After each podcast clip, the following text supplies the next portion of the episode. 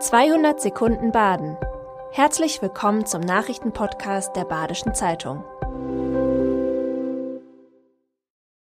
Die Nachrichten am Dienstag, dem 7. März. Rund 1500 SC-Anhänger haben sich Eintrittskarten für das Europa League-Spiel über den Umweg einer Juve-Mitgliedschaft gekauft. Dieser Trick ist nun gescheitert. Juventus Turin hat ihre Tickets storniert. Bei den Zusatztickets hat Juventus angekündigt, dass der Ticketpreis vollständig erstattet wird. Den gezahlten Mitgliederbeitrag behält Juventus wohl ein.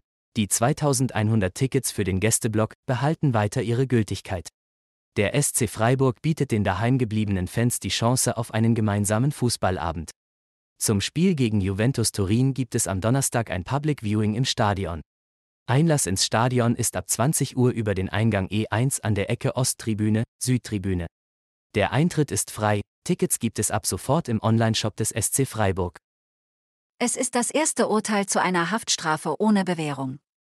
Drei bzw. zwei Monate müssen zwei Aktivisten ins Gefängnis. Die letzte Generation spricht in einer Pressemitteilung von einem Dammbruch und kündigte weitere bundesweite Proteste an.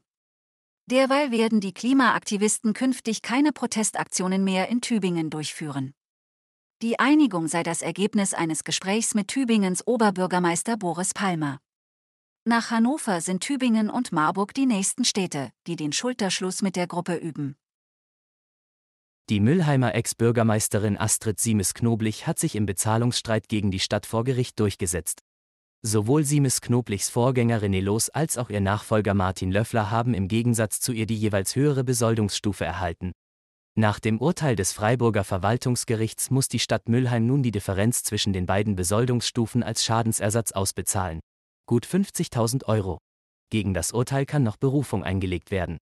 Nach welchem Prinzip Fälle mutmaßlicher Diskriminierung verhandelt werden, lesen Sie heute in der BZ oder auf badische-zeitung.de. Am Rande des AfD-Parteitags in Offenburg ist es zu teils gewaltsamen Auseinandersetzungen zwischen Polizei und der linken Szene gekommen. Letztere kritisierte das Vorgehen der Einsatzkräfte scharf. Auch Jenny Haas, Initiatorin der Großdemo und Sprecherin des Bündnisses, verurteilte die Gewalttätigkeiten. Zugleich kritisierte sie den Polizeieinsatz als unverhältnismäßig und forderte den Offenburger Gemeinderat zu untersuchen, welchen Anteil die Versammlungsbehörde der Stadt an der Eskalation der Gewalt hat. Im Dezember hieß es, das Freiburger Friedrichsbau-Kino müsse schließen.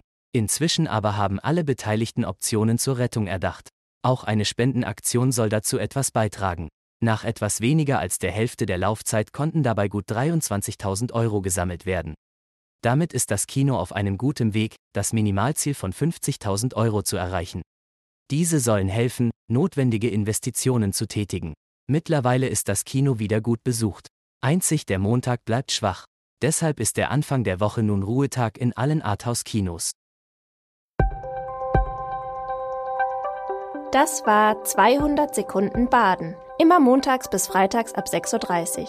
Aktuelle Nachrichten rund um die Uhr gibt's auf der Website der Badischen Zeitung badische-zeitung.de.